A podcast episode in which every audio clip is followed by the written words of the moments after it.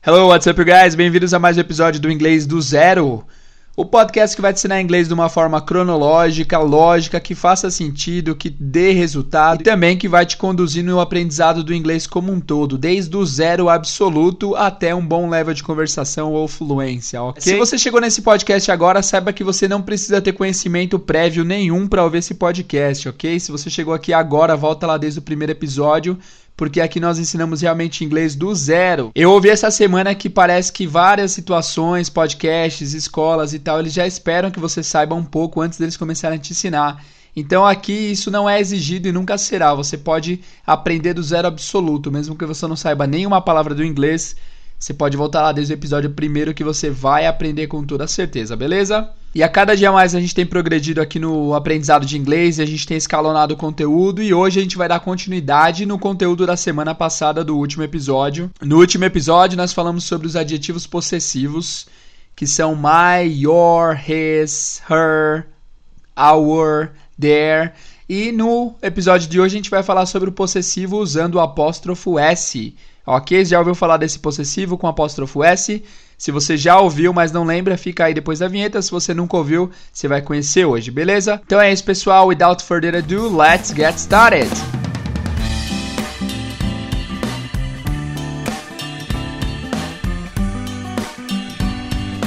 Hello, what's up, guys? Tudo bem com vocês? Vocês estão bem? Como é que foi a semana? Como é que vocês estão? Tudo na paz? Como é que está o tempo aí na sua cidade? Aqui em São Paulo, no momento, faz um friozinho agradável. Você prefere frio ou calor? Eu prefiro muito mais o frio e tá um friozinho muito gostoso.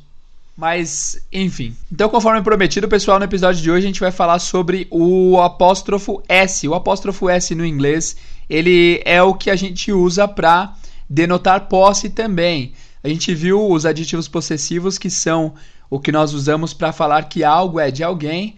Por exemplo, Vamos usar algum exemplo aqui é, que remeta à aula passada. Minha mãe está tomando seu café. Como que seria isso em inglês?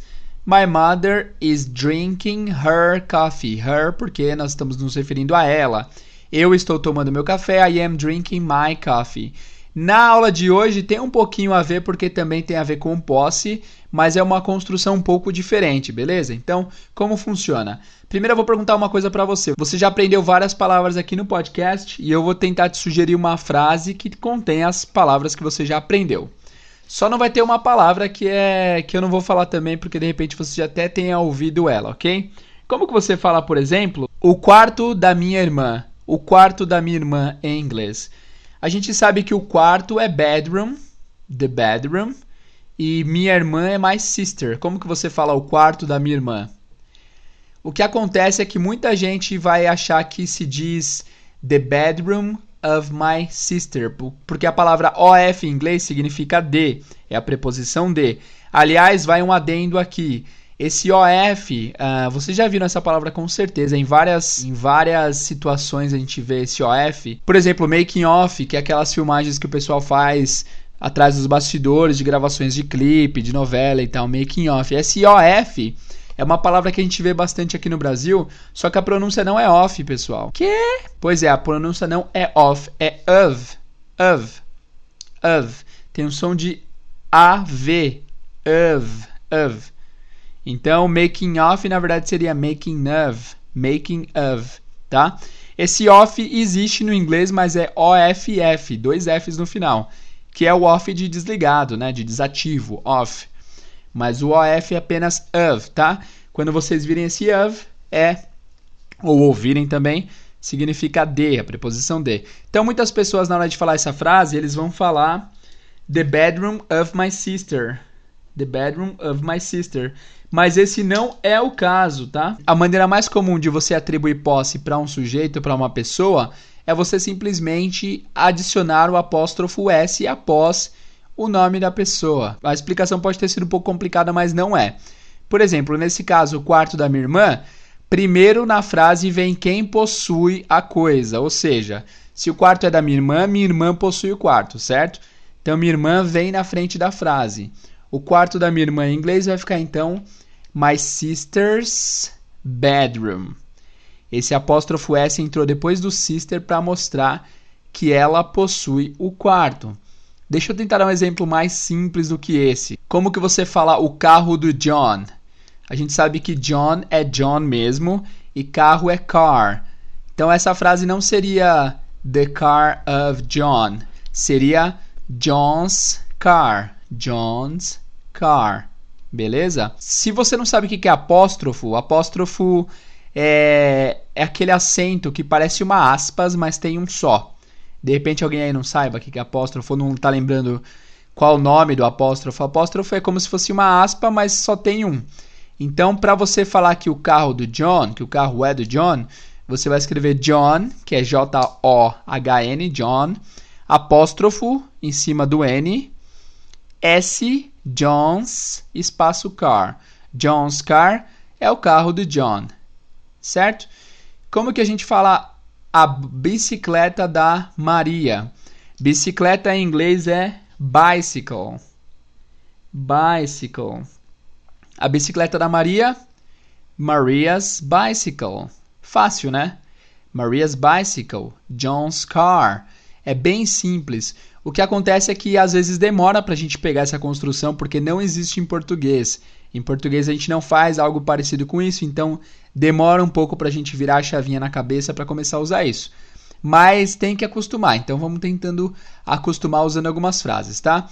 Eu vou propor então aqui algumas frases para vocês treinarem se vocês absorveram o que é esse apóstrofo S. Mas antes de eu sugerir as frases, eu vou falar quais são as exceções do apóstrofo S. Em inglês, pessoal, vão acostumando aí, sempre há exceções, sempre. As regras existem, mas tem regras que às vezes tem menos regra do que exceções. As exceções em inglês são vingativas. Às vezes elas não têm muito no assunto, mas vêm em dobro no outro. Vem acompanhada, volta trazendo companhia. Então vamos lá. É... Por exemplo, se o nome termina com S já, a gente precisa colocar um apóstrofo S.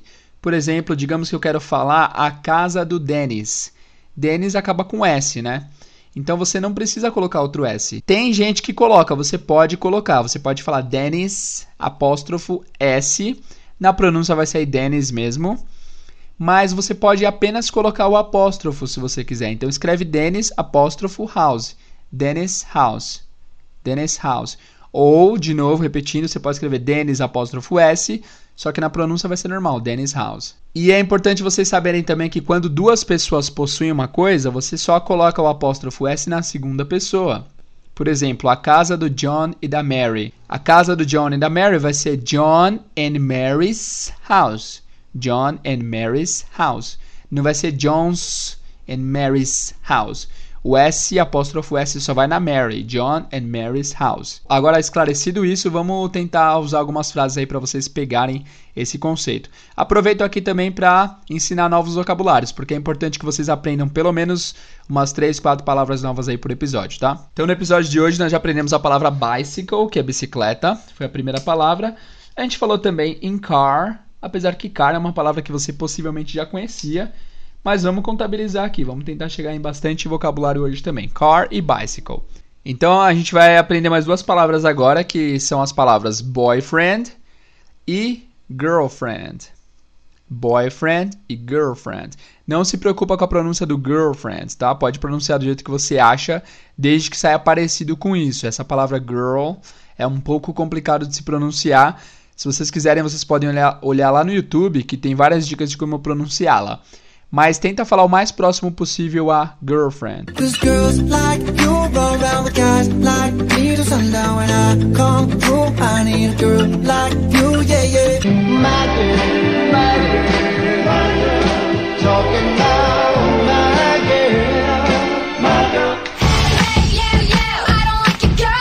Girlfriend and boyfriend, ok? Que significa respectivamente namorado, boyfriend, e girlfriend, namorada. Apesar que girlfriend também é a palavra usada para você que é mulher se dirigir a uma amiga. Então você pode falar que a sua amiga mulher é sua girlfriend, né? Quando o homem fala isso, já tem mais a ideia de que é uma namorada mesmo, é girlfriend. Para terminar, a gente vai aprender mais uma palavrinha nova, que é a palavra job. J-O-B, job. Que significa emprego. Job é emprego. Beleza? Vamos para as nossas frases então. A primeira frase vai ser a bicicleta do Peter. Como vocês dizem isso aí em inglês? A bicicleta do Peter. Dois segundos para vocês pensarem. Peter's bicycle. Peter's bicycle. Peter, apóstrofo S, bicycle. Peter's bicycle. Como que vocês falam o carro da Kate? O carro da Kate. Kate's car. Eu falei um pouquinho mais rápido, né? Eu nem dei dois segundos direito, mas é fácil isso daí. O carro da Kate, Kate's car. Easy, right? Kate's car. Como vocês dizem o namorado da minha irmã? O namorado da minha irmã. É, se você é um irmão ciumento, você não vai gostar dessa frase, mas cara, vai acontecer eventualmente. Então, já é bom saber como falar para quando acontecer esse momento aí. O namorado da minha irmã em inglês é my sister's boyfriend. My sister's boyfriend. Certo? Então você falou minha irmã, my sister, apóstrofo S, boyfriend. Próxima frase, a namorada do John. Como que vocês falam a namorada do John? John's girlfriend. John's girlfriend. Girlfriend. John's girlfriend. Easy, right? E para terminar esses exemplos, vamos falar uma última frase que vai ser o emprego do meu pai. O emprego do meu pai. My father's job. My father's job. Ou my dad's job. Ah, lembra que father é a versão pouco usada, é a versão original, mas hoje em dia pouco se usa. E dad é a mais normal de se falar. Então, my dad's job ou my father's job. Então, pessoal, esse episódio vai ser isso, vai ser bem tranquilo, bem curto. É só pra gente falar sobre essa outra forma de possessivo com apóstrofo S, ok? Ah, lembrando o seguinte, a versão com of existe em inglês, mas é mais direcionada a objetos, tá? Mas a gente vai falar sobre isso mais pra frente. Só um exemplinho rápido. The pages of the book are big. The pages of the book are white. The pages of the book white. As páginas do livro são brancas. Nesse caso seria mais intuitivo usar o of ao invés do apóstrofo S. Mas se você falar the books page are white, também soa muito bem, tá? Não tem problema. Então, é, é, não leve em consideração essa informação. É possível usar com of sim, mas a gente vai ver isso mais para frente, não agora. Por enquanto é importante que você saiba o apóstrofo S, até porque essa construção com of é o que nós já temos em português. Então, se você ouvir, você não vai estranhar. Agora, o apóstrofo S é coisa nova, então vai ser muito mais chocante e mais difícil de acostumar com isso. Então, é importante que vocês saibam disso primeiro. Ficou claro? Então é isso por hoje, pessoal. Não se esqueça, por favor, de seguir a nossa página no Instagram, Inglês do Zero Podcast. Mande as suas dúvidas para o nosso e-mail inglês do zero outlook.com. Se você tiver algum áudio para mandar, alguma dúvida para tirar, manda lá no nosso Instagram. É chique falar Instagram assim, né? Instagram. Manda lá no nosso Instagram. Continue ouvindo o nosso podcast aí, a gente está muito feliz, estamos muito gratos, alegres, contentes, porque os números do podcast têm sido assim muito, muito maiores do que eu pensava. Cara, se um dia eu tive alguma pretensão de alcançar algum certo número de pessoas, não era nem metade do que está chegando aqui, porque por exemplo, eu vou abrir aqui na minha frente. Isso aqui é o seguinte, se você já já se contentou com as informações do episódio, você pode fechar aqui, tá? Já já não vai ter conteúdo novo, só vai ter informação pessoal aqui do podcast agora. Se você quiser ouvir, se você tá curioso, fica comigo aí que eu vou ler as estatísticas para vocês verem. Que legal, cara. Eu fiquei muito feliz, eu tô muito alegre e contente porque superou as minhas expectativas. Deixa eu abrir os dados aqui. Então, por exemplo, eu tô com os dados na minha frente aqui. Nos últimos 7 dias, o podcast teve 5.549 plays. Já pensou? Quer dizer que nos últimos 7 dias deram play nos episódios 5.500 vezes. É muita coisa, não é? É impensável para mim assim, é muita coisa mesmo. Muito obrigado, muito obrigado, fico muito feliz. O podcast foi lançado aí em dezembro, mas bem no finalzinho de dezembro, tanto que em dezembro teve o que 190 plays. E em fevereiro, pessoal, esse mês que tá para acabar, hoje é dia 26, a gente teve 13 mil plays. Olha isso, que loucura! Muita coisa, né? Muito obrigado por, pelo voto de confiança, por vocês estarem ouvindo o podcast. Eu fico realmente muito feliz. Eu espero que vocês estejam realmente aprendendo. O país número um que ouve o podcast é o Brasil, depois vem os Estados Unidos, a Espanha, Reino Unido, o Portugal, Japão. Muito doido, muito legal. Muito obrigado, pessoal. Espero que vocês não desistam do podcast, porque a gente vai ficar aqui no mínimo um ano aprendendo inglês juntos, beleza? Então é isso, pessoal. Não mais falar nada, já ocupei muito tempo de vocês, mas espero vê-los aqui no próximo episódio com mais conteúdo de inglês. Não se esquece de seguir nossa página no Instagram, de mandar seu e-mail com dúvida e sugestão, de mandar o seu áudio se apresentando pra gente colocar nos próximos episódios, beleza? Muito obrigado, you guys, and see you in the next episode. See you!